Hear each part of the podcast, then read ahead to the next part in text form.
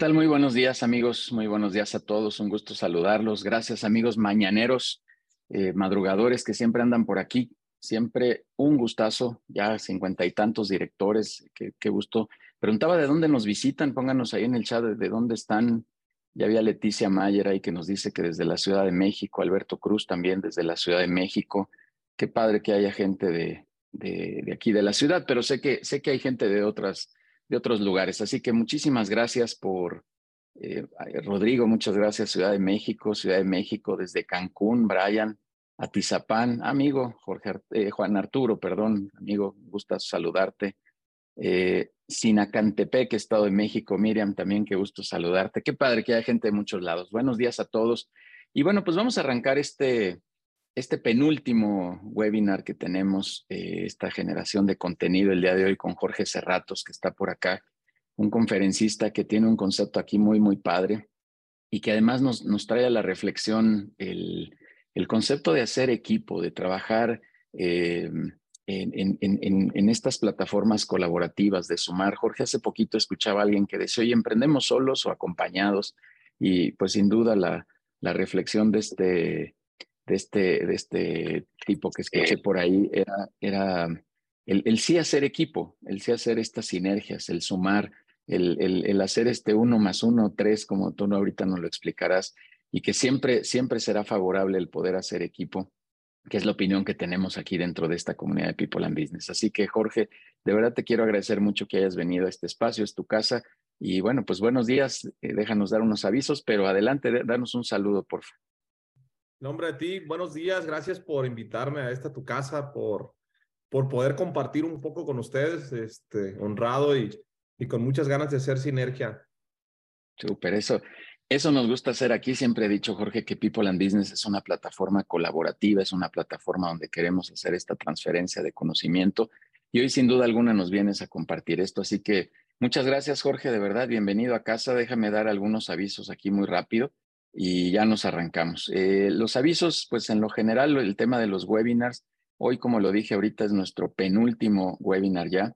El próximo viernes, viernes 9 de diciembre, no tendremos eh, sesión de webinar porque justo tenemos nuestro desayuno anual de cierre de año, donde queremos eh, tener este evento. Vamos a tener ahí algunas ponencias. La, la, primera estará a cargo de Naftalí Martínez, socio director de, People and Business, con un tema que él ha denominado Otro año al fin. Y bueno, pues sí, de repente esta expresión seguro la hemos, la hemos comentado y nos dará algunas reflexiones para este cierre de año. Estará por ahí Vivi Cepeda, que está aquí en México. Eh, afortunadamente logramos cuadrar, perdón, cuadrar las agendas y hacer que ella pudiera estar por acá y que pudiera estar en este evento de cierre de año y ella también nos va a dar una plática de planeación estratégica hacia el 2023. Y eh, bueno, yo también daré por ahí algún mensaje, eh, pero nuestro invitado estelar es Jorge Saldívar, ex vicepresidente de Blockbuster, que nos hablará de cómo ve el mercado en la actualidad, un poco también de liderazgo, pero sobre todo ¿Cómo vislumbra él el, la situación del, del mercado? ¿Cómo, ¿Cómo podemos encontrar mejores oportunidades? ¿Cómo analizar las situaciones que existen eh, hoy día? ¿Cómo, ¿Cómo, lo mira hacia el futuro? Él, dirige actualmente una comunidad en el mundo retail, así que entonces está muy sensible a lo que está pasando en los mercados. Él es nuestro invitadazo, Jorge Saldívar, ex vicepresidente de Blockbuster en este desayuno. Y bueno, pues eh, creo, creo que ya estamos con la casa llena en ese espacio, pero bueno, escríbanos por si hay algún lugarcito por ahí, con gusto los invitamos a este desayuno el próximo viernes 9 de diciembre. Y el 16 de diciembre eh, cerraré yo con la ponencia, eh, con el webinar, hablando también de planeación estratégica. Daré algunos tips, algunas recomendaciones de cómo hacer planeación hacia el año que entra. Yo, yo veo a los directores, veo a las empresas muy enfocadas en la operación, muy enfocadas en la gestión y poco, eh, poco enfoque a la parte estratégica. Entonces platicaré un poquito de este tema, invitarlos de nueva cuenta, como siempre, pues a todas nuestras clínicas, a todos nuestros entrenamientos. Tenemos un catálogo de verdad ahí extenso, más de 70 temas con entrenamientos diversos para todos ustedes. Invitarlos a las reuniones de networking. Ya terminamos las reuniones presenciales de networking este 29, este martes tuvimos ya la última presencial de networking en Casaba Roots, Zona Azul. Nuevamente gracias a Casaba Roots que nos, siempre nos abre el espacio para para tener sesión y una, una sesión de vinculación que estuvo sensacional y que logramos ahí contactos y sinergias muy padre en la parte de networking. Y los lunes seguimos vía Zoom haciendo estas sesiones de relacionamiento. Eh, así que todos cordialmente invitados. Por ahí, este, Adair, Denise, le pido que pongan sus datos para que nos contacten, por favor. Si no, en el chat pónganlo, por ahí estoy viendo eh, ya alguien que nos dice que le interesa. Vamos a ver bien qué es lo que te interesa y con gusto te invitamos. Eh, pero todos cordialmente invitados. Y sobre todo la invitación de siempre a lo que más, más, más nos gusta hacer. Por ahí alguien me dijo, oye, están padres los webinars que hacen. Esto es parte del valor que ofrecemos, pero el corazón y lo más interesante que tenemos dentro de la comunidad de People and Business es ayudar a empresarios a desarrollar sus dilemas, a resolver esos dilemas y esos retos que tienen en sus empresas a través de la formación de un consejo directivo. Y así muy rápido, eh, coloquialmente dicho, eh, me dicen, ¿qué es eso de un consejo directivo? En un consejo directivo es donde hay consejeros y los consejeros te van a aconsejar y aconsejarte es que te demos consejos lo más práctico posible para que resuelvas dilemas dentro de tu organización. Así que eso es lo que más nos gusta hacer, eso es por lo que nació People and Business y ahí es donde queremos apoyarlos, pero tenemos estos brazos, como ya lo mencioné, de entrenamiento, relacionamiento, estos, estos webinars, estos espacios de contenido. Así que todos cordialmente invitados a, a todos los eventos que tenemos. Ahí están ya los datos de Adair, de Denise, para que por favor se pongan en contacto con nosotros o directamente con un servidor también para, para poder este, invitarlos. Muchísimas gracias. Nuevamente, gracias, gracias por estar aquí, gracias a todos estos mañaneros. Jorge, ¿qué te parece? Ya tenemos 70 madrugadores, así que pues vamos, vamos a darle para adelante para entender y nos expliques qué es esto de uno más uno igual a tres, que lo vean hasta en tu playera y que sí queremos entender qué, qué, qué viene en tu cabeza pensando alrededor de esto. Déjame leer unas cuantas líneas de tu vida profesional, Jorge, y con eso ya te arrancas si eres tan gentil. Uno más uno es igual a tres. La sinergia es la base de todo. Con trabajo en equipo, cooperación e integración saldremos adelante y podremos llegar más lejos. Jorge Cerrato se graduó como licenciado en Derecho por el Tecnológico de Baja California. Continuó sus estudios obteniendo una maestría en evaluación, evaluación por la Universidad del Valle de Atemajac. No conforme con esto, obtuvo un doctorado en Derecho por el Instituto Internacional de Derecho y de Estado un doctorado en educación por la Universidad Marista en Guadalajara, permitiéndole desarrollarse profesionalmente como catedrático de las universidades del Valle de México, Maristas y, Universidad, y, Autónoma de Guadalajara. Su pasión por el conocimiento y el desarrollo personal lo llevó a cursar una maestría en marketing digital y comercio. Jorge, platícanos qué es esto de uno más uno igual a tres, qué es esto de hacer sinergia exponencial. Por favor, es tu espacio, estás en tu casa. Vamos a apagar los micrófonos, pero el chat siempre abierto, como siempre habrá espacio para algunas preguntas aquí con Jorge. Y Jorge, pues bienvenido, adelante. Súper bien, pues miren, qué gusto estar aquí compartiendo para ponernos en contexto y para quien no conoce que es uno más uno es igual a tres, les voy a poner un videito. Déjenme, déjenme proyectar aquí, compartir pantalla.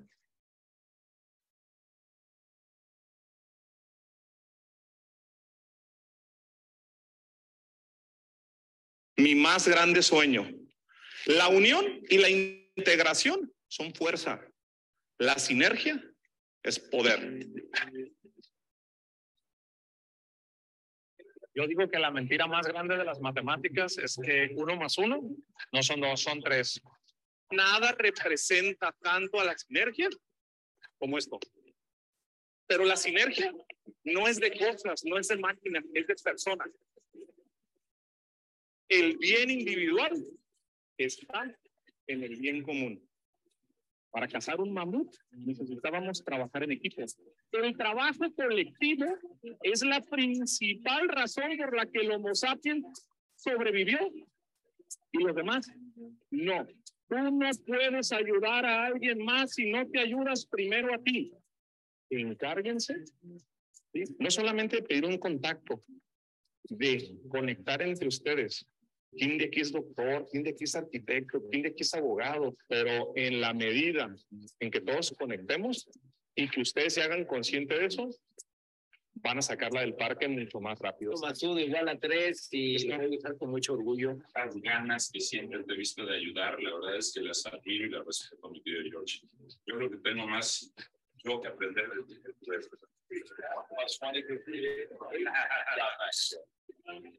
Hoy que entendieron lo que es el ADN sinergético, ustedes contestan. Uno más uno es un sistema de creencias basado en el trabajo en equipo, en la cooperación, en la integración. Dejemos el individualismo, dejemos el yo por el nosotros. Uno más uno es igual a cambiar el mundo. Gracias. Mi más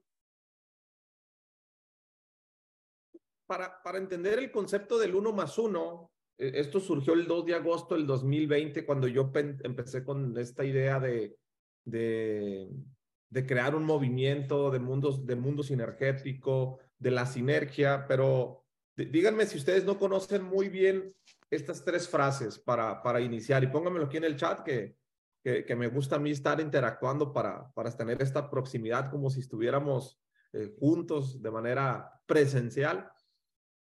¿Quién no conoce estas frases? Primero mis dientes que mis parientes. De que lloren en mi casa, a, que lloren en la ajena, que lloren en la ajena. Y hay que chingar al de enfrente que el de atrás chingando viene. Normalmente todos los mexicanos o los latinos entendemos estas frases. No sabemos quién nos la enseñó, pero las conocemos y sabes lo que significa. Y muchas veces hasta nos da risa porque sabemos que es cierto, que es algo que sucede. Bueno, uno más uno es igual a tres. Cuando yo le digo a la gente o a los niños, oye, uno más uno es igual a tres, la gente no entiende. Y está en los libros desde 1970, la sinergia, la ayuda mutua, la cooperación y la integración. Entonces, en mí surgió una idea de, de empezar a hablar de esto. Todo el mundo en los negocios dice, hagamos sinergia, colaboración. Este es un espacio colaborativo, pero, pero lo decimos, pero no sabemos cómo funciona. No sabemos cómo funcionan las relaciones, no funciona, cómo funciona el capital social. Y hay un grupo, un cierto grupo de personas privilegiadas que, que sí saben y que se les da de manera automática y que no son conscientemente competentes, ¿va? En, en cómo se administra ese famoso capital social, esas conexiones, esas relaciones. Bueno, el, el, el día de hoy yo quiero platicarles, la sinergia tiene muchos elementos, ¿no? Y la podemos hablar desde el fondo y desde el fo de la forma, podemos hablar de cómo tener equipos de alto rendimiento y sostenibles en el tiempo, que es algo de lo que yo hablo mucho, de, cómo, de cómo conectar con las personas. Pero, pero hoy esta plática, por el tiempo que nosotros tenemos, quiero centrarla en conocer un superpoder de algo que se llama capital social. Capital social. Pónganme aquí en el chat. ¿Quién sabe qué es el capital social? ¿Cómo se maneja y para qué sirve? Voy a estar aquí viendo los comentarios. ¿Qué es el capital social? ¿Cómo se maneja y para qué sirve? Porque normalmente nos han enseñado lo que es el capital económico y el capital intelectual o capital financiero y capital intelectual, como lo dicen algunos autores. Bueno, para comenzar, yo, yo siempre hago esta recomendación. Eh, alguna vez leí un libro de Tony Robbins, este, de, todos los libros que he leído con él, y, lo que más me gusta es esta parte, ¿no? Eleva tus criterios, elimina tus creencias limitantes y cambia tu estrategia. Uno llega siempre a, cierta edad en donde ya da por hecho muchas cosas y a veces siempre estamos prejuzgando o estamos descalificando la información antes de recibirla. Quiero que veas lo, lo, que vamos a platicar el día de hoy, elevando tus criterios, saliéndote un poco de la casca, quitando esas creencias limitantes de esto no me sirve, esto no es para mí, ya no tengo la edad, etcétera, etcétera. Y, y te voy a hacer un planteamiento de un cambio de estrategia. Yo, yo tengo una teoría. Yo creo que todas las personas que estamos en espacios colaborativos como este, en espacios de networking, que madrugamos para capacitarnos o para transmitir un conocimiento, es, es que todo el tiempo estamos buscando nuevas estrategias porque no estamos completos totalmente. Y creo que uno no termina de estar completo totalmente. Cuando dices que estás completo, ya, ya, ya hubo un problema, ¿no? Entonces, hoy, hoy vamos a ver un poco un cambio de estrategia, animarse. Yo, yo siempre me presento de dos, de dos maneras en fondo y en forma, que es parte de la filosofía sinergética y que yo le recomiendo a la gente que lo haga. Forma es mis logros y a qué me dedico. Fondo es mi historia, quién soy, cuál es mi esencia. Y la gente conecta más con la esencia que con tus títulos. Entonces, yo siempre me presento de las dos formas y siempre hago esta aclaración y siempre le digo a la gente, empiecen el capital social entrando en materia que aquí estoy viendo, eh, que varias personas me están escribiendo lo que es el capital social. Pues bueno, yo soy Jorge Cerratos, yo tengo un podcast que, es, que, es, que es famosón. Este, tenemos ahorita ya no 15 semanas, tenemos más de 25 semanas como el podcast número uno de negocios en México. Eh, actualmente, eh, fíjense el tema interesante de las redes sociales, esta presentación, nosotros la adecuamos hace tres meses y medio y la semana pasada cumplimos cuatro millones de descargas. Es una cosa increíble lo que ha pasado. Nos escuchan en 68 países. Yo soy abogado de profesión. Para quien no me conozca, soy abogado de profesión. Tengo una maestría en Derecho Corporativo, tengo una maestría en Evaluación, tengo una maestría en Marketing eh, digital y en e-commerce. Soy doctor en Derecho, soy doctor en Educación. Lo he dicho muchas veces que uno de los honores más bonitos que a mí me han dado es, es haber recibido un doctorado honoris causa por, por lo que estoy haciendo ahora con el tema del movimiento sinergético, pregonar la sinergia, la ayuda con la fundación a los internados y, ha sido una labor muy, muy bonita, muy padre. Eh, ha, ha, funcionado muy bien todo lo que estamos haciendo con el movimiento sinergético. He sido profesión de oposición 14 años en diferentes eh, niveles, licenciatura, maestría, doctorado. Y el privilegio más grande que he tenido en mi vida es que 28 generaciones me hayan escogido para ser su padrino de generación. La verdad es que es algo, es algo muy padre. Yo estudié un doctorado en educación y aprendí algo muy rápido. Y eso funciona mucho en, el, si eres director, si, si eres líder, si manejas personal. Eh, te, te doy gratis algo que aprendí después de tres años de un doctorado en educación. El alumno no aprende del maestro que no admira. Tú quieres rápidamente que alguien te haga caso, que conecte contigo. No, no tienes que pagarle billetes, no tienes que darle libros, tú tienes que ganarte algo que a veces es muy fácil y es muy complicado. Es la admiración. Cuando te ganas la admiración, lo demás es todo mucho más fácil. Les decía yo que el 2 de agosto del 2020, o sea, hace prácticamente dos años, con cuatro meses, cinco meses, eh, se me ocurrió la idea de crear el movimiento sinergético. Ahorita tú lo ves en mi camisa, todo está lleno de experiencia de marca, el rojo, rojo por acá, las calcamonías sinergéticas, ya, hoy, hoy me aviento unos buenos pleitos con mi esposa porque pasé de, andar de traje todo el tiempo a andar vestido siempre con una camisa y me dice, oye, amor, cámbiate, la gente va a pensar que no tenemos ropa y a mí me da mucha risa. Pero bueno, eh, ha funcionado bastante bien el tema del movimiento sinergético eh, y creo que apenas es el inicio. Eh, los medios han, han, este, han hecho una muy buena cobertura, tanto en México como en Estados Unidos. Con Arturo Elías Ayub hicimos la cadena más grande de favores vendimos más de 10 mil libros, bueno, más bien 10 mil personas compraron libros para donarlos. Fue un bonito proyecto dentro de lo que hemos hecho. Hemos estado en Estados Unidos, he tenido el gusto de dar actualmente tres conferencias TEDx porque me animé a entender el juego de las redes sociales y el juego del capital social. ¿Ok? Recientemente me estrené como, como autor, La vulnerabilidad me hizo libre, donde platico un poco de, de mi historia tengo hoy, ya casi tenemos cuatro millones de seguidores en redes. Y fíjense que la parte importante, había un circulito donde yo les decía, cambiar tu estrategia, cambiar tu estrategia. 3.5 millones de seguidores en redes, vamos para cuatro, pero yo el 2 de agosto del 2020 yo no sabía hacer redes sociales. Más, una historia a mí, agarrar el teléfono y hacer un video de 15 segundos, me tomó una hora. Yo mucho tiempo pensé cuando mi socio a mí me dijo, Jorge, toca que aprendas a vender en, en, un aparatito, toca que aprendas a vender en un aparatito. Yo le dije, oye, compadre, este, pero soy doctor en Derecho, le digo, doy clases en la Universidad Panamericana, ¿cómo voy a andar haciendo yo estas cosas, no? Tenía muchas creencias limitantes en torno a, a, a las redes sociales. Hoy, el crecimiento que he tenido ha sido una locura, ¿no? Ahorita vamos a platicar un poquito acerca de ello. Bueno, actualmente yo soy CEO de Grupo Cerlo. Grupo Cerlo cuenta con diferentes unidades de negocio. ¿va? Tenemos siete empresas, estamos bastante diversificados. Empezamos, por supuesto, con ACL Corporativo, tenemos una agencia de marketing, tenemos un fondo, tenemos una academia, tenemos un canal, tenemos el podcast que hoy, hoy se ha vuelto un, una gran unidad de negocio, cinco patrocinadores, de pronto llegan empresas o CEOs de empresas unicornios de Latinoamérica y me dicen, te pago 150 mil pesos por entrevistarte. Yo te hubiese entrevistado gratis, pero si, si me pagas, pues con, con, mucho gusto, ¿no? Ese es un poco de lo, de lo que yo he hecho en la trayectoria. En forma, en fondo, y, y esto es para poner un, un punto de partida, les platico rápidamente mi historia de vida, cómo empecé yo, cómo descubrí ese superpoder o cómo me volví conscientemente competente del, del famosísimo capital social. ¿Cómo, cómo lo olfateé? ¿Cómo me di cuenta?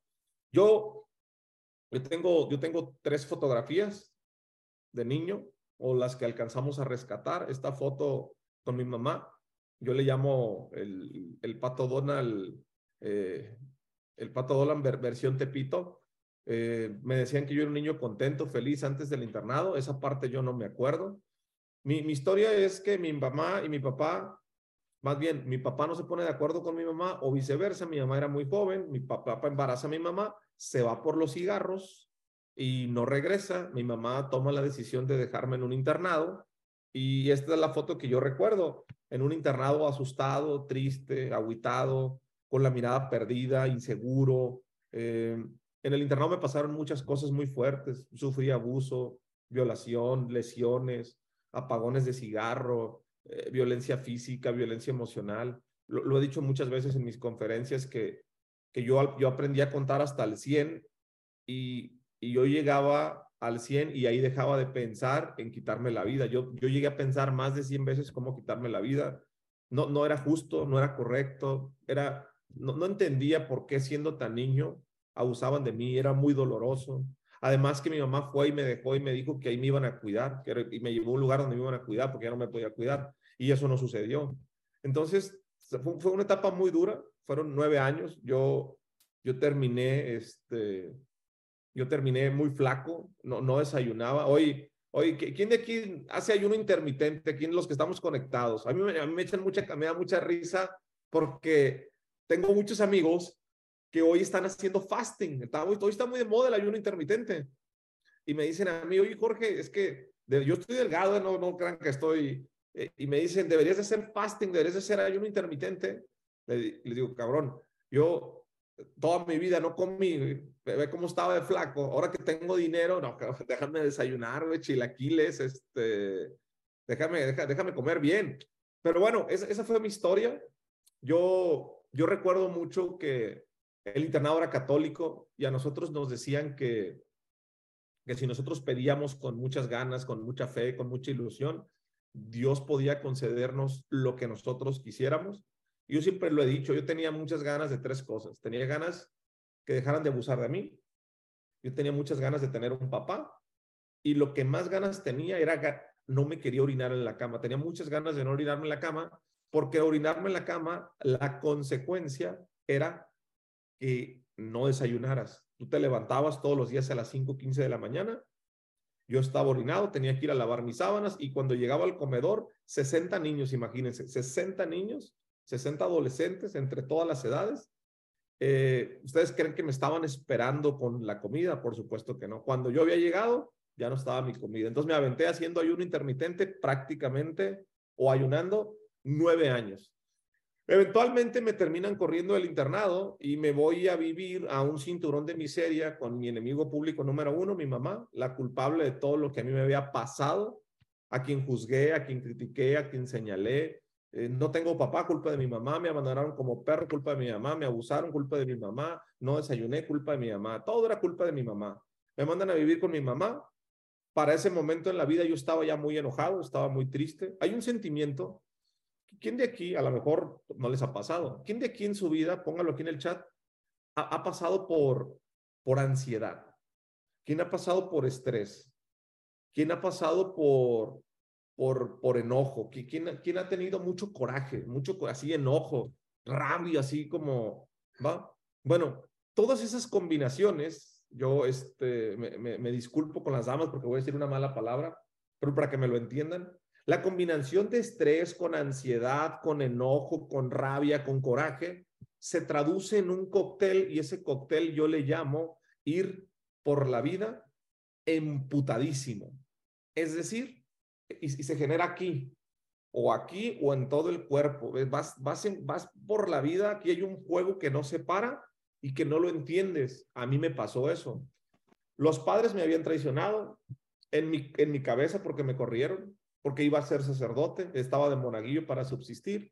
Y cuando me gustó una niña, me corrieron. Mi mejor amigo me traicionó y se llevó la lana. Entonces yo me sentía atacado por todo el mundo y me mandan a vivir con mi mamá.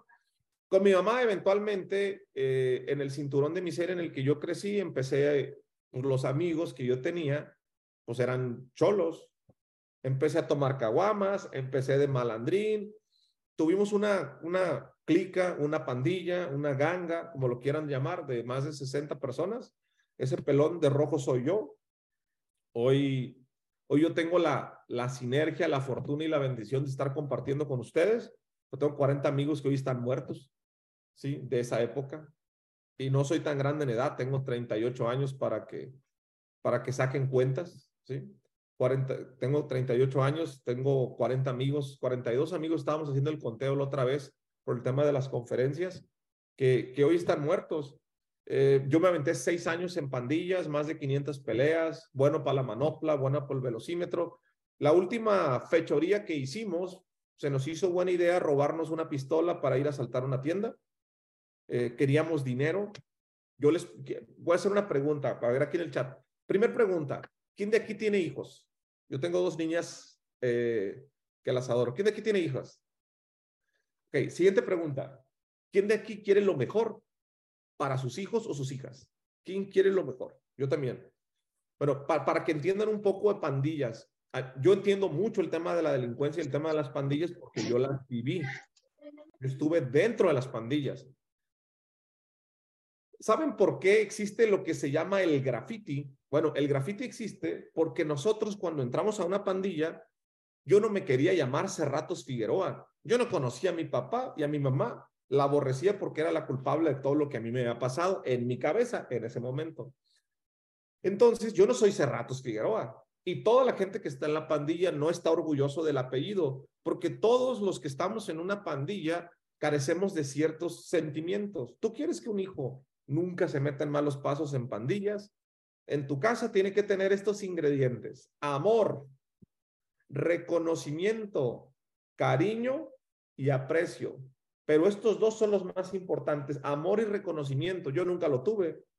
Entonces, empiezas a crear una placa, un grafiti, nosotros éramos los delincuentes menores.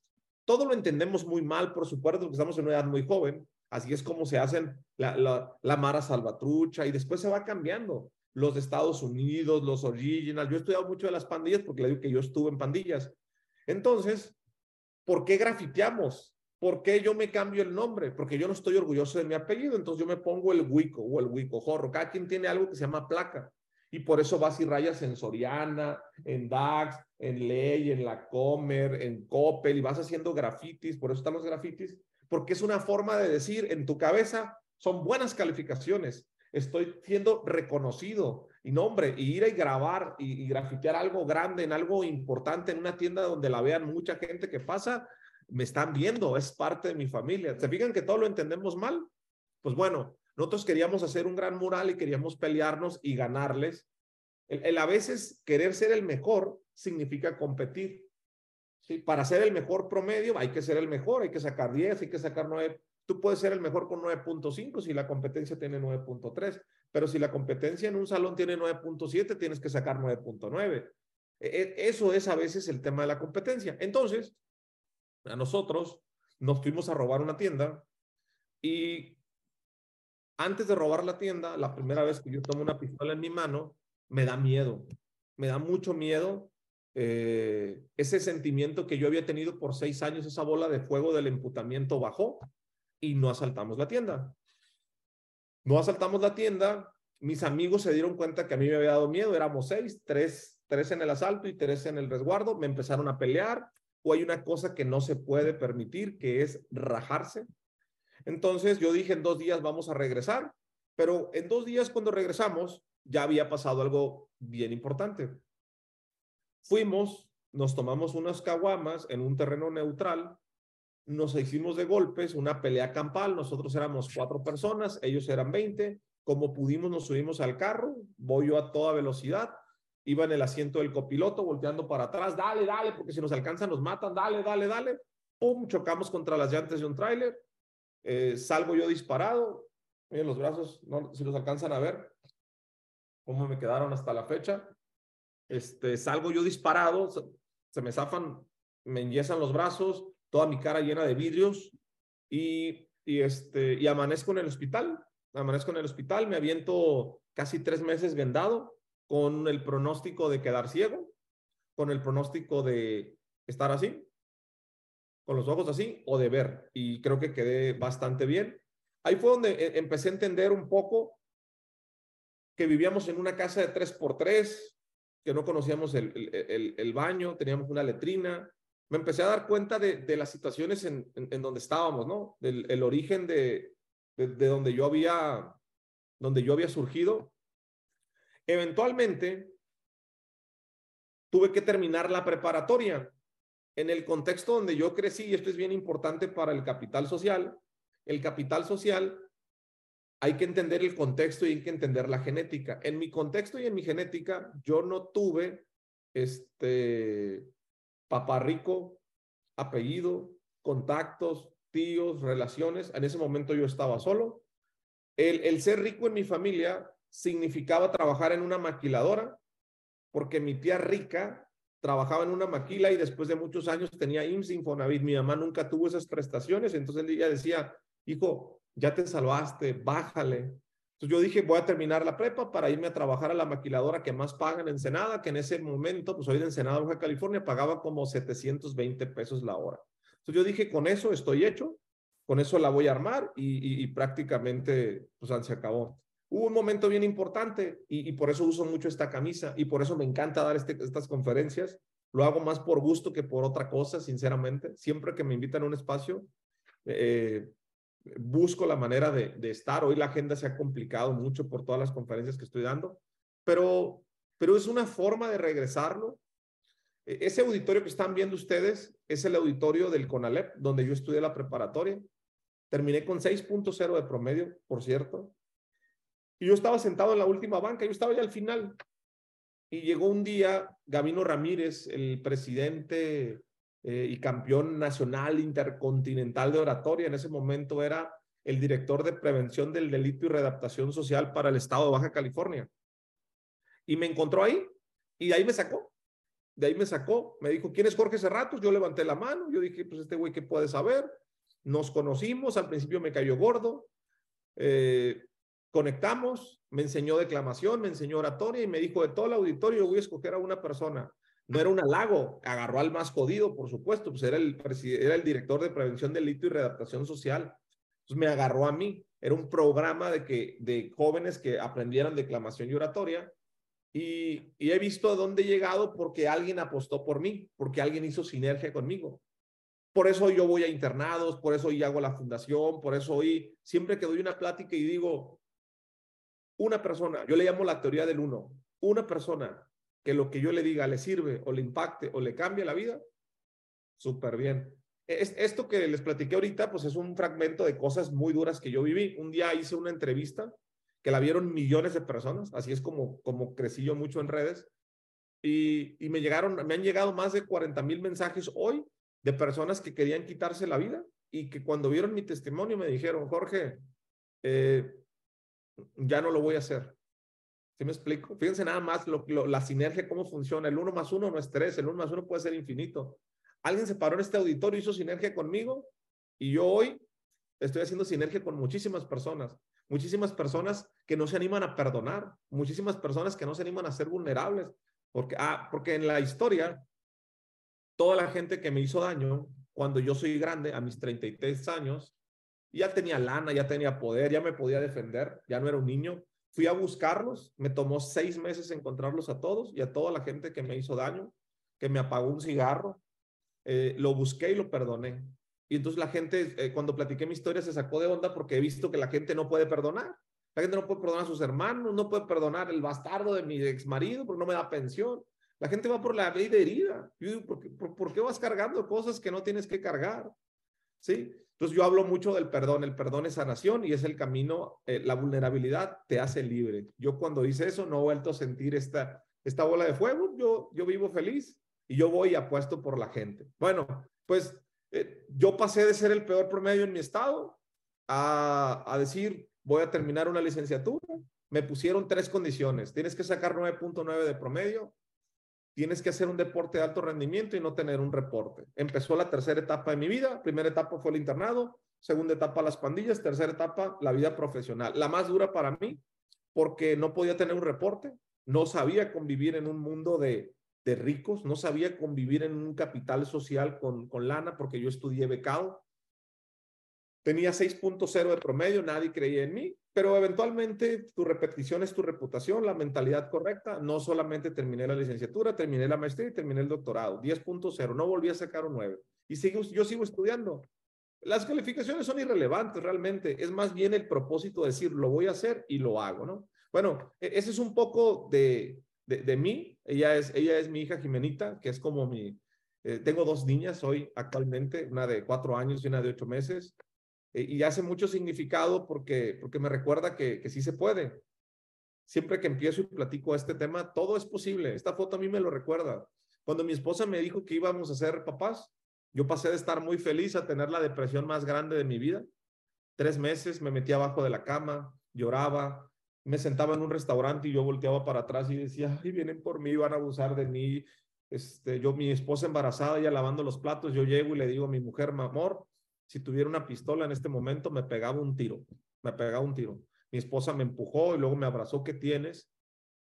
Todo lo que yo había vivido de niño, el, con, con el hecho de que mi esposa me dijera que estábamos embarazados, que yo primero estaba muy contento, yo quería ser papá empecé a recordarme con santo y seña de todo lo que yo había vivido en mi niñez y yo no tuve niñez. Entonces yo dije, no, yo no quiero tener un hijo, yo no quiero, y se sembró en mi idea una idea tan fuerte, yo no quiero tener un hijo porque un hijo es sufrimiento, porque un hijo va a vivir lo mismo que yo. Hoy sé que no es cierto, mi hija se la vive a toda madre, hoy anoche hicimos pijamada, no, no, no, no, no va a pasar, todo lo que dices que va a pasar no pasa, todo se puede. Para mí mi foto ancla es esta, todo lo podemos hacer. Bueno, actualmente he entendido muy bien el capital social en tiempo presente en, en redes sociales. La, parte de la conexión, si se fijan, yo utilizo mucho el tema del rojo, el 1 más 1 es igual a 3. El video que les puse al principio eh, con Arturo Elias Ayub, cómo se hace esa transferencia de credibilidad, cómo funciona. Yo, yo me di cuenta, hubo, hubo, hubo tres momentos donde yo terminé de volverme conscientemente competente de esta palabra que se llama capital social, que yo no lo inventé, está en los libros. De hecho, hay un libro muy bueno que habla de este tema, que lo leí hace yo algunos años, es este que está aquí, se llama Networking Estratégico, donde habla muchos de los conceptos que yo manejo. No hay muchos libros de este tema, déjenme decirles, pero, pero fíjense muy bien esta parte. Esta, esta piñata de las tortugas niñas hace mucho significado cuando yo, cuando yo me casé, tenía, creo que 30, y fue mi piñata número 31. Yo tenía muchas ganas de tener una fiesta porque yo nunca había tenido una piñata. Me casé y le dije yo a mi esposa, ¿sabes qué, amor? Me quiero hacer una piñata de las tortugas ninja, pero quiero hacer un pinche fiesta. No, no, le digo, con mariachi, con norteño, comida tres tiempos, mi pastel, quiero que me lleves una botarga de Splinter. Yo me quería hacer, ah, yo le digo jugando acá la gente en Jalisco que le va al Atlas, hace, hace un año quedaron campeones, un bicampeonato, pero cuando ganaron el primer campeonato, estaban bien enojados. Oh, están bien caros los boletos, están bien caros los boletos. Y los cabrones, le digo, tuvieron más de 60 años para ver campeón a su equipo, güey, 60 años por ahorrar y se están quejando de que están caros los boletos.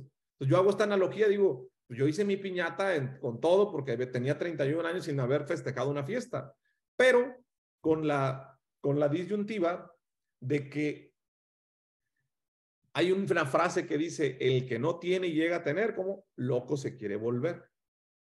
Pues yo hice esta fiesta invité a mis amigos, clientes, empresarios del despacho, a todos. Más que una fiesta para mí, era una fiesta, creo yo, de reconocimiento. Quería que vieran que yo había triunfado, que ahora ya tenía dinero. Entonces hago la fiesta y por la única cosa que yo no pagué en la fiesta fue un futbolito. Por todo me costó, pero contraté unos brincolines y me dejaron un futbolito. Y entonces me di cuenta de algo bien importante. Las señoras estaban enojadas porque los maridos no querían bailar, querían estar jugando futbolito, bañados en sudor, no se vale reguilete, pa, pa, pa, pa, juegue y juegue. Yo me senté en una banca, crucé los brazos y dije, bueno, me costó bien caro el mariachi y estos güeyes están en el futbolito. Yo no sabía jugar futbolito, eso no había en el internado ni donde yo crecí. Me acerqué y me sacaron en rápido me sacaron. Ok, pero entonces entendí algo. Yo quería agradar a mis principales clientes y no lo estaba logrando. De forma inconscientemente competente se empezó a gestar en mí una idea que después pagué miles de dólares en ESADE, España, por hacer una especialidad en marketing jurídico y desarrollo de negocios para aprender a vender más. No debía haber pagado, pero bueno, a veces uno no confía, tiene que alguien más, una institución, un IPAD o alguien venga y te lo diga, ¿no? Que está bien ahí de esos ecosistemas. El dinero está donde está la atención de las personas. ¿Qué fue lo que hice? Compré un futbolito, le dije a mi esposa, quítate el gel y las uñas, vamos a aprender a jugar futbolito. No, hijo, te volviste loco, amor. Tutoriales en YouTube, tres meses jugando futbolito. Después, mundial de futbolito en mi casa, en la terraza, todos los que estaban. Y empiezo a hacer, duró dos años. Los negocios que a mí me salieron de hacer ese futbolito, nada más un negocio me dio para comprar un terreno de 6 millones de pesos. De un futbolito que me costó 7 mil pesos encontré la manera de hacer el primer funnel físico de muchos que yo he creado, el primer ecosistema. Encontré la forma de traer tomadores de decisión a mi casa en algo que ellos querían, porque el dinero está donde está la atención de las personas. La atención de las personas no era para mariachi, no era para norteño. Aquí debo tener mucho cuidado y poner las letritas negras. Si yo te digo que te compres un futbolito y que con eso vas a hacer millones de pesos, seguramente vas a pensar que te estoy estafando, no te lo vayas a comprar ahorita. El concepto de lo que tienes que entender de esto es algo que se llama autoconocimiento. En el mundo de los negocios y del capital social, lo primero que tienes que hacer es el autoconocimiento y lo tienes que anclar con el dinero está donde está la atención de las personas. Para mí ya era muy fácil esto. Mundial de Rusia 2018, llévate 28 empresarios, págales todo. Mi socio me dijo, espérate, una cosa es un futbolito, pero esto te volviste loco, güey, va a funcionar pero no me voy a llevar personas al azar, personas estratégicas. ¿Qué empresario es transportista? ¿Qué empresario tiene GPS? Son mis amigos, 21 días, Rusia, Alemania, si ganamos, la diversión, cotorreo, se empiezan a hacer negocios y me quedo yo en medio. ¿Qué quiere decir esto? Aquí va a haber una frase que a lo mejor les va a hacer un poco shock. Hay más dinero muchas veces en el negocio de enfrente que en tu propio negocio. Repito, hay más dinero en el negocio de enfrente que en tu propio negocio. Algo que no nos ha permitido crecer es que nosotros empezamos y nos ponemos una gorra y decimos, soy abogado, soy arquitecto, soy ingeniero, soy economista, soy consultor, soy marquetero. Y vas por la vida así, mira, como caballito de calandria, queriendo vender tu producto. Lo que no nos dijeron nunca en el capital social, que quiero que entiendas, es que tu negocio, que tu profesión, que tu oficio, que tu comercio no es, no es tu negocio, es una posición para hacer más negocios. Entonces, empieza a abrir tus manos y empieza a hacerlas así. Y empieza a conectar, empieza a conectar. Yo acabo de conectar la semana pasada un tres terrenos en aportación con un fondo de inversión y con una desarrolladora. Nos van a pagar con 14 departamentos y hacer esas conexiones. Me deja más que las igualas del despacho y que muchas aquí para el tema de marketing, inclusive más que las conferencias. Pero mi posición de sinergético, de movimiento, de lo que yo hago es solamente una posición. Yo ya no digo, es que soy abogado, es que soy, tengo una maestría en evaluación, hago avalúos de flujo, te llevo tu marca personal. No, yo ya no lo digo. Sí, yo soy sinergético, ¿va? Y yo tengo una posición y desde mi posición puedo hacer negocios porque todo el tiempo no estoy pensando en tratar mi negocio, mi idea, mi emprendimiento, mi, mi proyecto, siempre desde el mí. Desde el mí es muy cansado. Ok, estar en la jugada fue lo que aprendí yo en, en ESAD España y, quiero hacerles esta recomendación para, para todos los directores, directoras, amigos, empresarios, emprendedores que me están escuchando esta mañana. Llego yo, pago un dineral. Yo quería ser corredor público y mi compadre es notario y me dice, Jorge, ¿para qué quieres ser corredor? Las sociedades son polos opuestos en coexistencia. Tú tienes que aprender, tienes mucho estudio, cómo vender en un aparatito. Pues voy, España y aprendo esto, estar en la jugada. Esta foto significa mucho para mí. Locura. Locura es hacer lo mismo y esperar siempre un resultado diferente. Mucha gente hoy vienen conmigo, oye Jorge, una mentoría en esto y les explico cómo tener alcance en este aparatito, cómo tener millones de seguidores, cómo tener activos aquí. Y dicen, es que eso no es para mí, es que estoy gordo, es que estoy fea, es que ya estoy grande, es que soy un chavo ruco, es que está primero lo que deja que lo que apendeja y empiezo a escuchar. Digo, aquí está el camino. El marketing de contenidos es el mejor vendedor. ¿Cuál creen que es el mejor vendedor hoy? Ustedes no, no ocupo venir y decirles eso. ¿Cuál es la actividad más importante que debe tener un emprendimiento? La una, la, no más una, con la que tienes que iniciar. Todo el mundo lo sabemos. Ventas. Ventas es flujo. Sin ventas, todo, se, todo, todo cae. Pero cuando hay flujo, todos los problemas los puedes arreglar. Con dinero se pueden arreglar los problemas, pero cuando no vendes. Y hoy he visto que van a cursos de ventas y les digo, güey, aprende a vender aquí. Este es el mejor vendedor. La inteligencia artificial no se muere, no se divorcia, no se enferma, no le da COVID, no le da depresión, no se pelea con la mujer, no, no se pelea con los hijos. Sí, no tiene que llevar. Esta, una vez que empieza a jalar, es una máquina generadora de leads. A mí mi PyDrive me genera 5000 leads al mes, todos los, todos los meses, todos los meses, todos los meses, 5000 leads. Estar en la jugada significa entender que el capital social que mejor vas a poder manejar es el capital social que está en redes sociales. Miren, yo no inventé estas estadísticas. La plataforma más descargada hoy en el mundo es esta que están viendo aquí y sé que la conocen. La pregunta es, ¿hacen contenido o solamente consumen contenido? E, esta, esta estadística es, es, es dura, es fuerte, pero es una realidad. Hay 4.6 billones de personas en redes sociales actualmente. Seis de cada diez personas pasan más de seis horas en redes sociales. El dinero está donde está la atención de las personas. Lo que yo descubrí en la piñata y lo que fui descubriendo, el dinero está donde está la atención de las personas. Toquen su celular para que no se les olvide.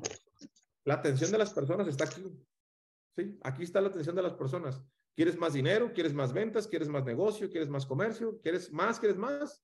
Aquí, aquí está el vehículo. Yo, yo lo hice muy bien en restaurantes, fui Avante, fui a BNI, fui a todos los ecosistemas, organicé futbolitos, organicé torneos de póker, organicé torneos de FIFA, llevé gente al mundial. Me gusta mucho crear ecosistemas, pero nada le gana a esto. Yo probé todos los ecosistemas y cuando veo este digo, no, este es una chulada, hacer un podcast y que se vuelva viral y que te escuchen en 68 países.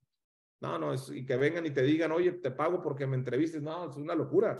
Es una locura y, y está a la disposición de todos porque les tengo una noticia. Descargar las redes sociales Todavía no cuesta nada, es gratis, es gratis totalmente.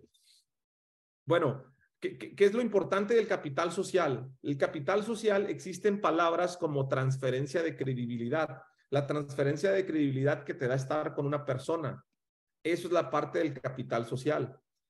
Todo lo que a nosotros nos pasa en la vida no elegimos ni contexto ni genética. Esa es la base del capital social. Y nos han dicho que para ser exitoso o hay que saber un chingo o hay que tener mucho dinero, cuando la realidad de las cosas es que hay que tener el capital suficiente social. Y el capital social no es otra cosa que la cantidad, la calidad y la categoría de tus relaciones. Lo repito, tú puedes tener mucha cantidad y no hacer dinero. Tú puedes tener cantidad y calidad, pero si no sabes categorizarlos, si no sabes qué contactos tienes, de nada te va a servir. Yo tengo una base de datos y les voy a explicar, el, porque no nos va a dar tiempo de hablar de todo este tema. Cantidad, calidad y categoría es, tú no, pregúntate, ¿cuántos contactos tienes en el celular? Yo te aseguro que tienes más de 500. ¿A cuántas personas les hablas al mes? No manejas más de 60 llamadas con las mismas personas. Una persona puede administrar 150 contactos. ¿Ok? 10 principales. ¿Ok? 50 fundamentales y 90 accidentales. Tienes que tener un Excel, tienes que empezar a manejar tus contactos y decir, ok, ¿quién de los accidentales los vuelvo a fundamentales o principales? ¿Cómo los empiezo a manejar? ¿Cómo puedo entender esa parte del capital social? Yo me he dado cuenta, y esto lo mencionan los libros, que en el mundo existen los, los insiders, la élite del poder, los dueños del universo, los conectores, los que nacieron para ser presidentes. Y los insiders se vuelven por nacimiento, por condición social, por elección, por matrimonio, por fortuna. ¿Qué pasa si tú no tienes alguno de estos, si no te apellidas Slim, si, si no eres de las familias más prominentes, ¿qué tienes que hacer? Tienes que construir tu capital social o tienes que tomarlo prestado. Comprarlo no hace sentido, tú lo entiendes. Las elecciones se, se ganan a base de comprar espectaculares, televisores. Construirlo. ¿Cuál es la mejor forma para construir hoy el capital social? ¿En dónde está la mejor forma de construir el capital social? Está aquí. La mejor forma, yo, yo hoy, miren, yo hoy he podido abrirle conferencia a Tony Robbins. He podido abrirle conferencia a Les Brown, el mejor conferencista pagado motivacional del mundo. He, abierto conferencia y he compartido escenario con John Maxwell. He compartido con conferencistas que tienen 20 años dando conferencias y yo empecé a dar mi conferencia en agosto del 2021, 2022, septiembre, octubre, noviembre, diciembre. Es decir, yo mi primera conferencia la di hace un año, cuatro meses. La gente viene y me pregunta, Jorge, ¿cómo, lo hiciste? O sea, conozco muchos talleristas, seminaristas. Yo tengo 15 años y no me contratan y yo no pude abrir o no puedo estar en arenas. Eh, ahora el siguiente año vamos a estar en, la arena Movistar de Bogotá. Es una locura lo, que está sucediendo. Y me preguntan, ¿qué hiciste, Jorge? ¿Qué haces diferente?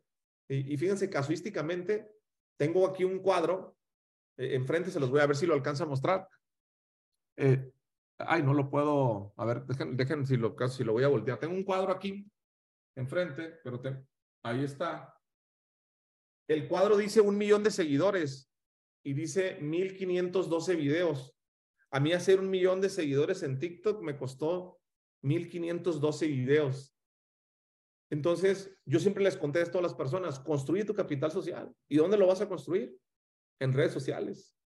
Mi fuerza viene de las redes, viene de estar donde está la atención de las personas. Como me sigue mucha gente, cuando me paro en un escenario, les digo, voy a estar ahí y la gente va. Así de sencillo. Tú sabes más que yo, tú tienes cinco libros, yo apenas voy por el primero. Pero el tema es que tienes 500 seguidores, es que no estás construyendo tu capital social. Es que a mí me conocen mucho en mi ciudad y conozco al presidente y conozco esto. Ah, pero pues eso no es tan escalable, te va a servir para hacer este tipo de negocios, pero, pero si quieres llegar a otro país y que te conozcan, ahí está el tema del capital social. Ahí está, construyelo y tómalo prestado. Una forma de tomar el capital social prestado es haciendo sinergia, por eso esta es la frase. ¿Con quién vas a hacer sinergia? Con las personas que tienen más cantidad, más calidad y más categoría de tus relaciones. Ahí es donde tú lo vas a tomar prestado. Vas a tomar esa transferencia de credibilidad para que te pueda abonar en tu proyecto. La, la gente a veces le cuesta trabajo. Este, este tema es, de aquí en adelante se vuelve muy técnico. Yo no quise hacerlo tan técnico.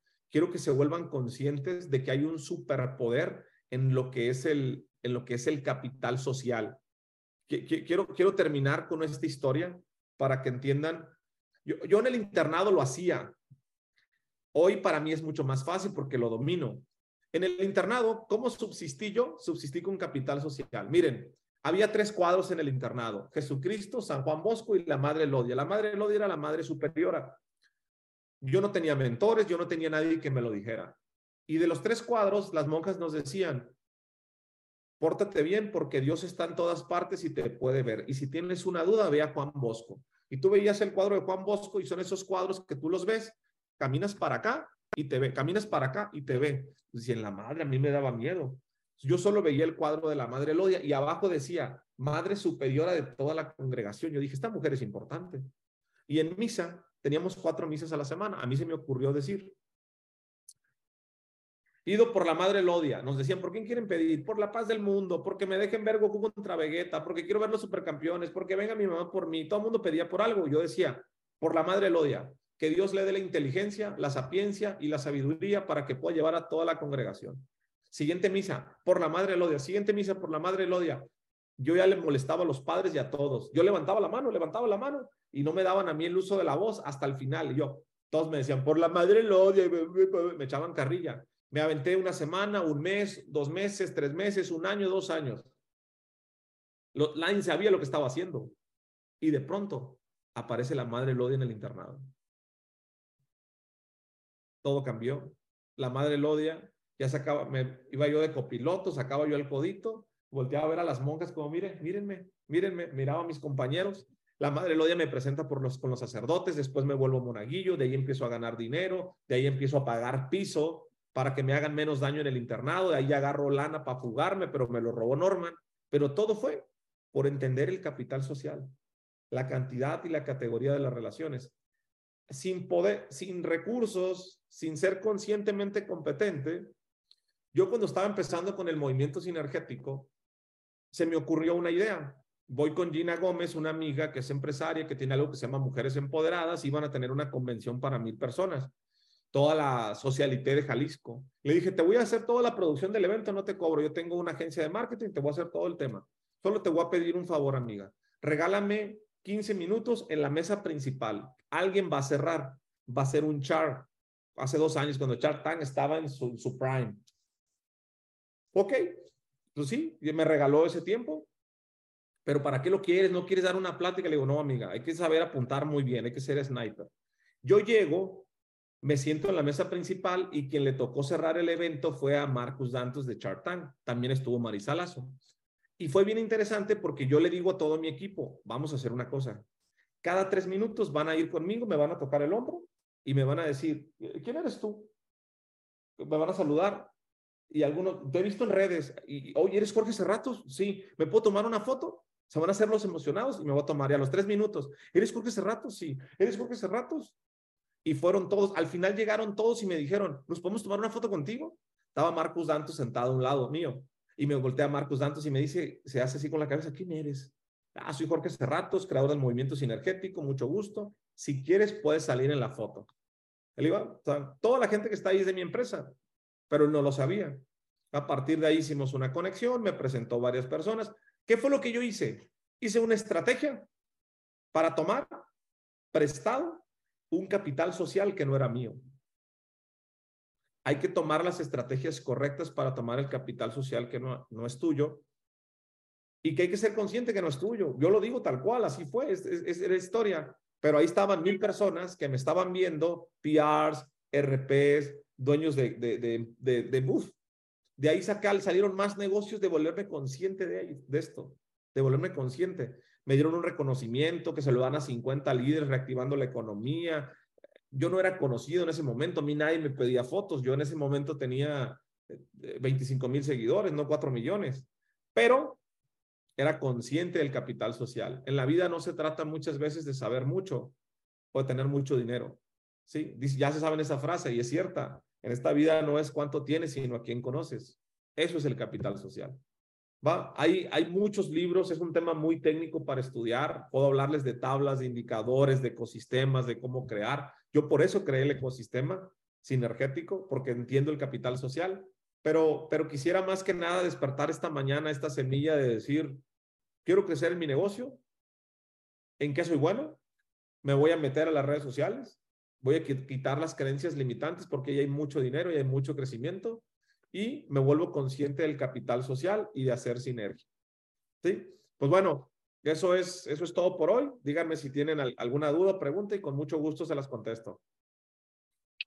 Jorge, eh, déjame agrego por acá. Jorge, muchas gracias. Gracias por estas padres reflexiones, por toda esta historia que nos contaste en lo, en lo personal. Y sí, vamos a ver si hay alguna pregunta ahí en el, en el chat. Yo, eh, en lo que alguien se anima o nos pide aquí la, la, palabra para abrir el micrófono, hay un botón abajo de reacciones, ahí pueden levantar la mano y con gusto les cedemos la, la, palabra.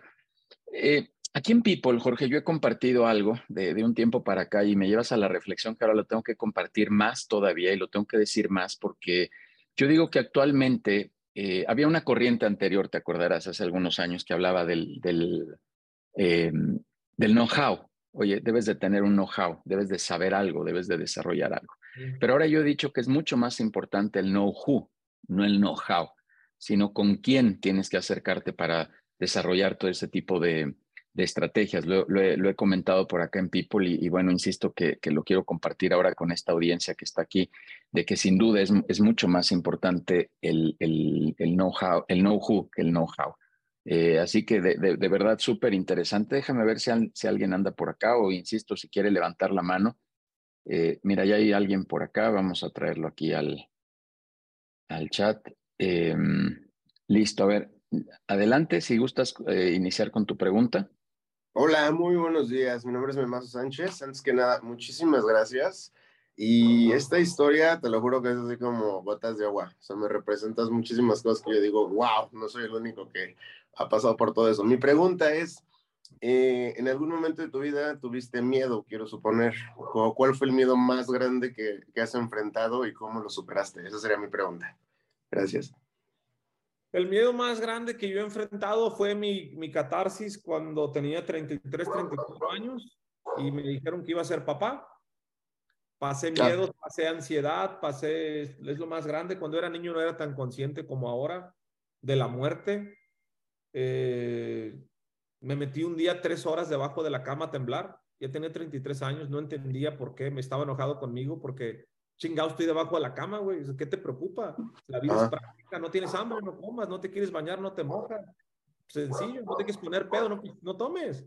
Yo siempre he sido muy práctico, pero no podía conmigo mismo. Entonces, ¿cómo lo superé? Fui a terapia. Sabes que yo hasta mis 33, 34 años decía, nunca he habido terapia, porque el que va a terapia es para locos. Chicos, yo, no estoy loco, ¿quién va a ir con un loquero, con una psicóloga? Se creencia, estamos llenos de creencias limitantes de cosas que nos vamos poniendo. Ese, ese ha sido mi mayor, mi mayor miedo, ¿no? El, el, el, el, pensar que era muy preocupante, el pensar que mi hijo, mi hija iba a vivir lo mismo que yo, el pensar que iban a venir por mí en los restaurantes. Viví, viví como, como dos o tres meses con miedo, con mucha inseguridad, con, con, con muy, muy feo. Fui a buscar, fui a buscar ayuda, fui a buscar terapia, me aventé como, como 13, 14 sesiones en tres, cuatro meses y ahí terminó la historia de, de, de yo le dije a, Karina, mi psicóloga, ¿cómo, cómo le, le, puedo hacer para dejar de sentirme así? Y ella me dijo, perdónate, no fue tu culpa y, y perdona a la gente que te hizo daño. Si logras hacer eso, vas a sanar. Y ese fue la, esa fue la solución y ese fue mi mayor miedo. Y por eso hablo mucho yo del perdón. Yo le digo a la gente, no importa lo que te pase, todo es para bien. Yo, yo, yo agradezco lo que yo viví. Sabes que yo me veo las cicatrices y, digo, chingón, güey. Che, Jorgito, eres un campeón, güey. Jorgito es el que nos aguantó. ¿Sabes cuántos niños? ¿Sabes cuántos niños no, están, no, no estamos ayudando? ¿Cuántos niños están impactados porque Jorge aguantó vara? Era para bien, lo tenía que vivir. Hoy, hoy, hoy, este, hoy escribo en el libro, anoche estaba escribiendo en el libro y le doy gracias a la gente que abusó de mí. ¿Te fijas cómo todo lo paso positivo? No, ya no, no, no veo nada de negativo. Y, y entonces la vida, la vida se, se, se, dice un grande, ¿no? Que puedes ver la vida como que todo es malo, como que todo es una gran oportunidad. Entonces, esa fue mi experiencia, ¿no? ese fue mi miedo y es como yo lo superé en, terapia, en terapia. Gracias, gracias, Memazo Sánchez, muchas gracias. Eh, vamos contigo, Mónica, por favor. Claro que sí, Judiel, muchas gracias. Jorge, pues, ¿qué te puedo decir? Estoy impactada, eh, estoy admirada por, por cómo te muestras y sobre todo creo que el impacto mayor para mí es esa naturaleza tuya de mostrarnos tu historia, ¿no? Pero aquí particularmente voy a una pregunta muy, muy sencilla. ¿Cómo, ¿Cómo rompemos y eliminamos esas creencias? O sea, sé que no es de un día para otro, pero en este auditorio ahorita que, que se tiene, ¿cuál sería la primera propuesta que nos das? Porque pasas por todo un proceso y a lo mejor queremos resultados de un día a otro, ¿no? Y verte a ti y con ese impacto te confieso que ahora ya soy parte de tu capital social porque ya te sigo en redes. O sea, así de rápido fue, ¿no? Entonces, ¿cómo, cómo le hacemos para romper esa, esa barrera, esos paradigmas y esos prejuicios? ¿Qué hacemos? ¿Qué te va a ser el primer paso, ¿no? Para llegar a un nivel en el que ya estás con esa naturaleza que ahora nos muestras. Muchas gracias, Judiel. Gracias, excelente ponente. Gracias, este, Jorge. Sabes que sí. Hoy, que tengo la claridad y el conocimiento, te diría que son tres cosas, ¿no? La primera es cambia algo que se llama el concepto propio de tu persona. Sea, lo primero es, tienes que anotar en una hoja y decir que, cuál es tu concepto propio, ¿no? Y, y tú ya, a, a, la edad que tú tienes, a la edad que yo tengo, a la edad de muchas personas, ya tenemos un concepto propio, ¿no? Ya soy me dedico a esto, soy ama de casa, eh, no, no, no, no sirvo para las redes, no sé manejar, ya traes muchos miedos, ya traes muchas cosas, ya traes algo que se llama concepto propio, tu esencia. Agarra una hoja, Vidi, voy a cambiar mi concepto propio. ¿Va? Y todo lo que tú dices que no puedes, empieza a decir sí puedo. Sí puedo, sí puedo. Mira, cuando yo, cuando yo tuve el accidente y, y tuve que tuve que sacar 10.0 de promedio, todo el mundo me decía que no, nadie confiaba en mí, pero yo me di cuenta de algo, yo me tengo a mí mismo. Siempre estuve buscando allá afuera apoyo en alguien más, la gente siempre está buscando en alguien más lo que tiene aquí. Yo hoy que entiendo de libros, de que, que, que conferencias, que, que me metí en el desarrollo personal, aprendí que hay algo que se llama concepto propio. Y tú eres, nadie de allá afuera lo puede cambiar, solamente tú. Ya que tú cambias ese concepto propio de decir, todo lo que te dijeron o que tú te dijiste a ti que no eras capaz, empieza a decir que sí se puede. Se burlaban de mí, me decían el chaburruco en mi empresa, no más de 100 empleados. Cuando empecé a hacer redes sociales, hola, eh, mi nombre es Jorge, ve nomás el maestro lo que anda haciendo pero yo sabía algo, yo estaba cambiando el concepto propio. Esto no sirve, esto no sirve. Ah, yo soy chingón, yo soy próspero, yo soy exitoso y yo soy influencer. Y se reían de mí. Sí, tengo el podcast número uno en México porque cambié el concepto propio. Yo no permito que me digan que no se puede. Allá afuera la gente dice que, que, que no digas el échale ganas, que el échale ganas es malo. No, no chinguen. Si tú no te dices a ti mismo échale ganas, ¿quién más te lo va a decir? La otra vez estaba diciendo este, el que la hizo el eh, Tenox, no recuerdo cómo se llama, el, el, que hizo ahora la de Pantera, que está muy famoso. O sea, que, que, o sea, ¿qué es lo que te quiero transmitir con eso sin salirme? Porque esto es algo que cambia el concepto propio, muy puntual. Cambia el concepto propio.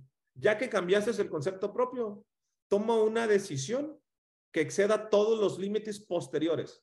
Es decir, si puedo, ahora voy a tomar una decisión que exceda todo lo que antes he hecho que no te ha funcionado. No nos podemos engañar. A la edad que ya tenemos, ya intentamos bajar de peso, ya intentamos leer más libros, ya intentamos escribir y todo lo que no te ha salido es porque cuando tomaste esa decisión no la llevaste a los límites.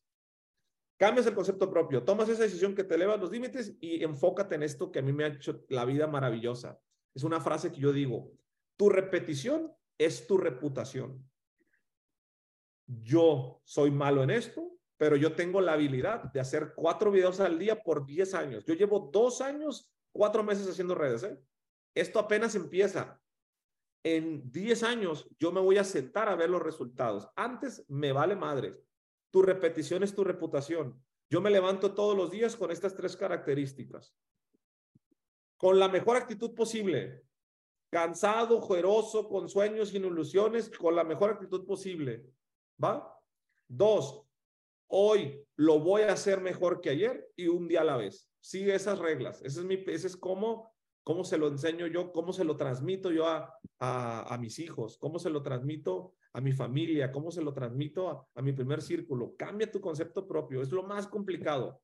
Cambia el concepto propio a decir, ¡pum! Huevos, sí puedo. Después, toma una decisión que exceda todos los límites posteriores y luego te vas en tu repetición, es tu reputación. Lo que no tenemos de talento se compensa con esfuerzo. Yo nunca he sido muy listo y nunca he sido muy talentoso, pero soy bien trincado, soy de repeticiones.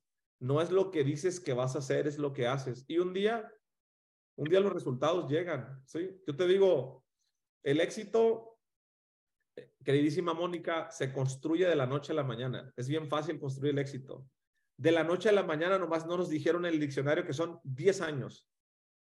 Todos los proyectos en los que tú te metas, agarra y aviéntalo 10 años. No te metas en algo que no, que no se pueda hacer a 10 años. Yo, yo, te, yo, yo los hago socios corresponsales.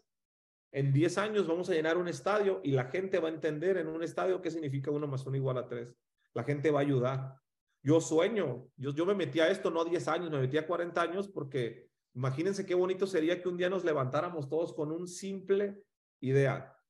Mi hija Jimenita tiene cuatro años y tú le preguntas a Jimenita que, es uno más uno es igual a tres, que es sin ser sinergético. Y mi hija, ¿sabes qué contesta? Compartir es bueno. Hacer sinergia es compartir. Yo, yo quiero que un día nos levantemos en México todos y digamos, compartir es bueno. ¿Qué va a pasar? ¿Qué, qué, qué crees que se va a acabar? Lo que quieras. Tú no puedes dañar al otro si estás compartiendo. Y para eso que hice, cambié mi concepto propio. Guardé mis trajes, guardé mis corbatas, ¿sí? Empecé a, dije, aquí tengo que comunicar, ¿de qué sirve hacerlo en restaurantes? Ahí nadie me va a escuchar, o en universidades, ya soy, no, cambié concepto propio y excedí algo de todo lo que no me había resultado. El cuadro que les quería mostrar, empecé a hacer algo que nunca había hecho, ¿sí? Y tu repetición es tu reputación. Y mira, ahí va. E, es lo que yo he estado haciendo y es lo que te recomiendo a ti y a quien, me está escuchando. ¿Va? Gracias, eh, Mónica. Muchas gracias, Jorge. Justo ayer tuve una charla ahí con, con Mónica y platicábamos un poquito de este tema de la, de la constancia también, que, que pues es un factor importantísimo. Vamos a ver si hay un par aquí de preguntas, Jorge, por ahí. Mira, en el chat dice Rodrigo Velázquez. Gracias, Jorge. Excelente charla. Hoy con tu experiencia y después de todo lo vivido, si en este momento tuvieras que iniciar a construir tu capital social, ¿cómo lo harías? Ah, qué buena pregunta. Nunca, nunca me lo, nunca me la habían hecho esa pregunta. Siempre me preguntan esto. Si tú hoy tuvieses que empezar de nuevo, este, ¿qué harías? Pero no particularmente si hoy tuvieses que volver a empezar y cómo construirías tu capital social, lo único que cambiaría es me volvería conscientemente competente. Para mí esa es una pregunta injusta porque tengo una ventaja injusta. En la vida se trata de, hay dos momentos, cuando naces y cuando descubres para qué naces. A mí se me hace extremadamente fácil el capital social. Yo nací con ese superpoder. Ponte a pensar quién me hizo esta pregunta. Yo no tenía papás, yo no tenía mentores, yo no tenía nada, pero yo, Jorgito, vi tres cuadros y dije, esa mujer es importante. Entre 60 niños, a nadie se le ocurrió. 60 niños, ¿sí? Y yo dije, esa mujer es importante, dice Madre Superiora, y empecé a pedir por ella sin conocerla. había cinco monjas en el internado y todos, todos llegaban, los sacerdotes, y las monjas eran muy duras. Pero cuando llegaban los padres le daban un besito y le decían, Monseñor. Y el padre siempre traía aquí un librito rojo. ¿Saben qué libro era? La Biblia. Yo lo vi y dije, ese libro es importante. Todos los niños del internado teníamos ese mismo libro, pero nadie lo leía. Yo lo empecé a leer. Lo empecé a leer, lo empecé a leer, me aprendí los evangelios, Mateo, Marcos, Lucas, Juan, primero, nuevo, misterios de la Santísima Trinidad. Y cuando llegaban los padres, decía, Padre, ¿usted sabe cuál es el misterio de la Santísima Trinidad? Padre, ¿usted sabe cuál fue el primer milagro? Padre, ¿usted sabe lo que es el Apocalipsis? Y el padre me decía, no, y yo le explicaba. Por eso me hice compa de los padres. Yo siempre he manejado el capital social de forma inconscientemente competente. Ok, en la vida dos caminos. No sé si les ha pasado esto, que haces cosas y dices, güey, soy bueno para esto, pero no sabía que era bueno. Esto es ser inconscientemente competente. Y luego eres conscientemente competente. ¿Cuándo te vuelves superpoderoso? Cuando de lo que eres bueno, que eres inconscientemente competente, te vuelves conscientemente competente. Yo te puedo decir que en dos años voy a compartir, ya estoy armando la estrategia, voy a compartir escenario con Elon Musk. Yo voy a, el movimiento va a explotar cuando entreviste Slim en mi podcast, se ponga una gorra y diga uno más uno es igual a tres, pero no es una locura. Yo ya conozco las estrategias y sé cómo le voy a hacer.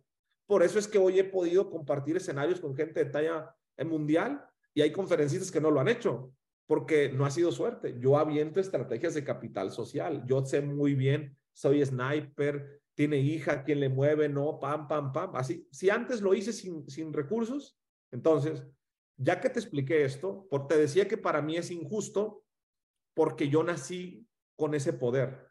¿sí? Entre 60 niños nadie lo hizo, yo ya lo traigo. Solamente que de grande me volví súper consciente y pues ahora es, es este, eh, yo le doy mentoría a la esposa del gobernador.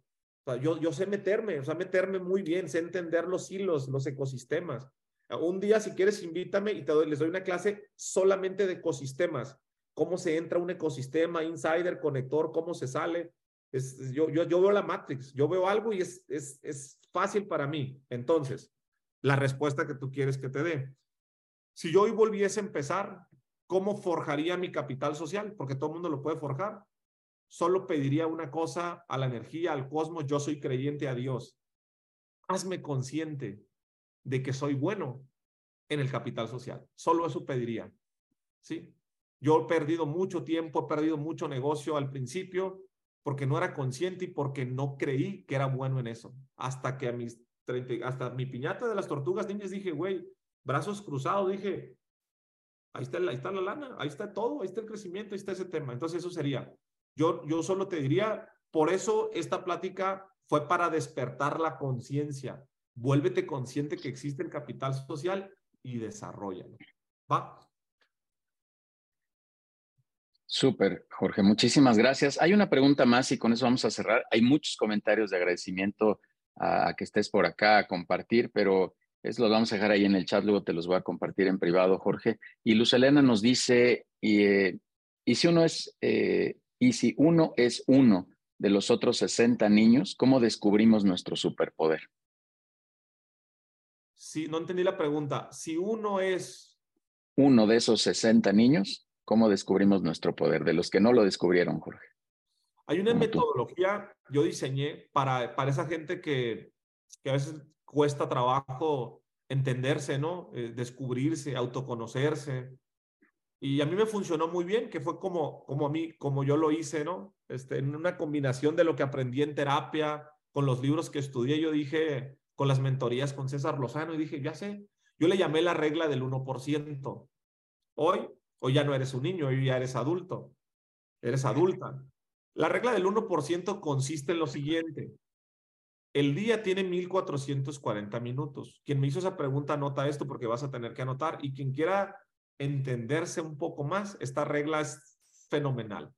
El día tiene 1440 minutos. La regla del 1% consiste en dedicarle el 1% a la persona más importante del mundo para ti tú tienes la respuesta. La persona más importante eres tú mismo.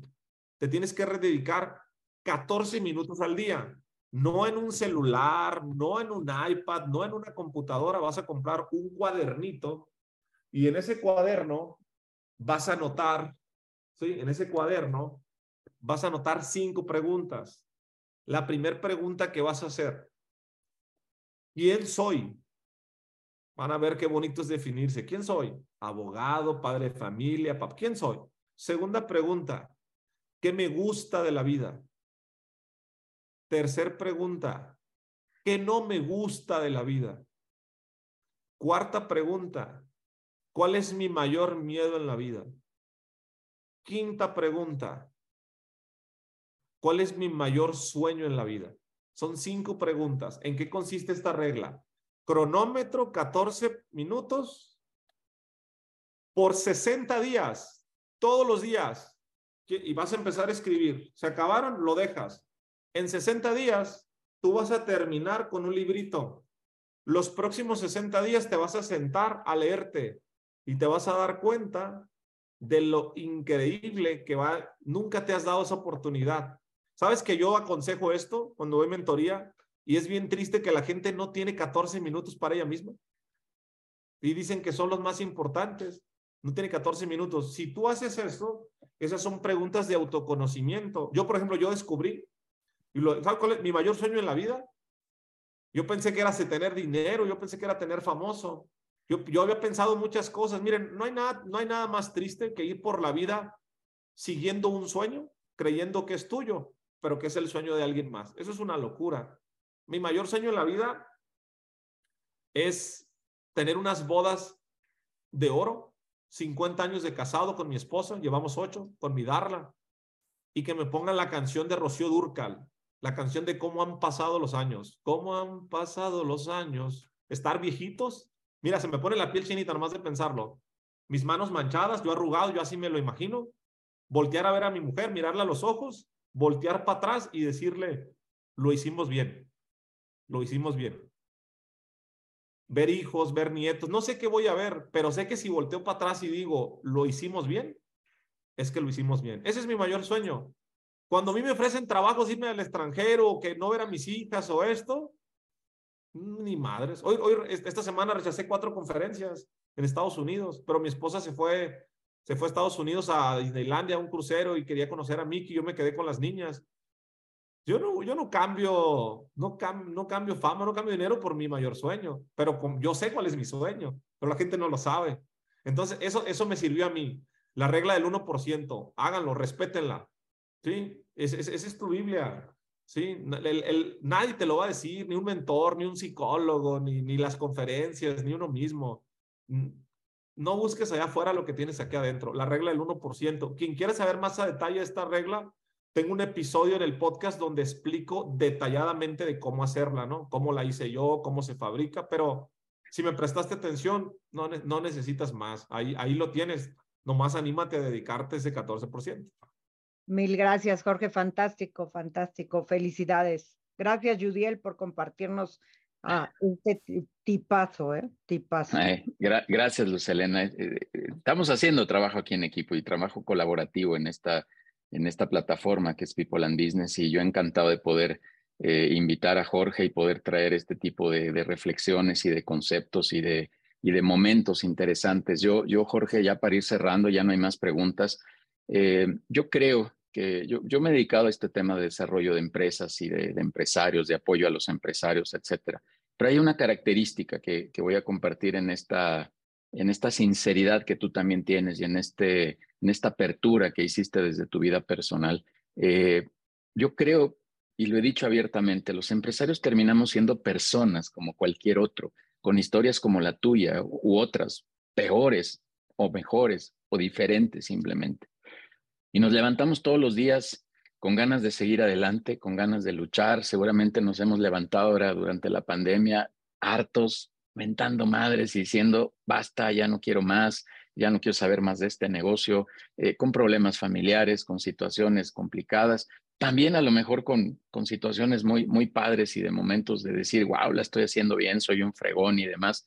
Pero, pero creo, a lo que quiero llegar es que creo que debemos de entender el balance que somos como individuos inicialmente, o sea, como personas inicialmente, y que debemos de, creer en nosotros y de lanzarnos hacia, hacia, hacia estos escenarios positivos de, de, ideas, de, planeaciones, de pensamientos, de estructuras y de una serie de cosas que son importantes. Pero somos personas, Jorge. O sea, perdón, lo voy a decir así bien coloquial, ya en la misma frescura que tú. Tú y yo vamos al baño igual y tú y yo comemos igual, y tú y yo tenemos problemas igual, y tú y yo queremos a nuestros hijos igual, igual entiende la expresión, pero estamos en las mismas condiciones. Creo que la diferencia consiste en, explotar en este caso toda esta red y todo este acercamiento, todo este capital social que tenemos y que yo también comparto, Jorge, que todos lo tenemos. Solo es un tema de desarrollarlo y de explotarlo de, manera adecuada y de manera, correcta. Jorge, te, te quiero agradecer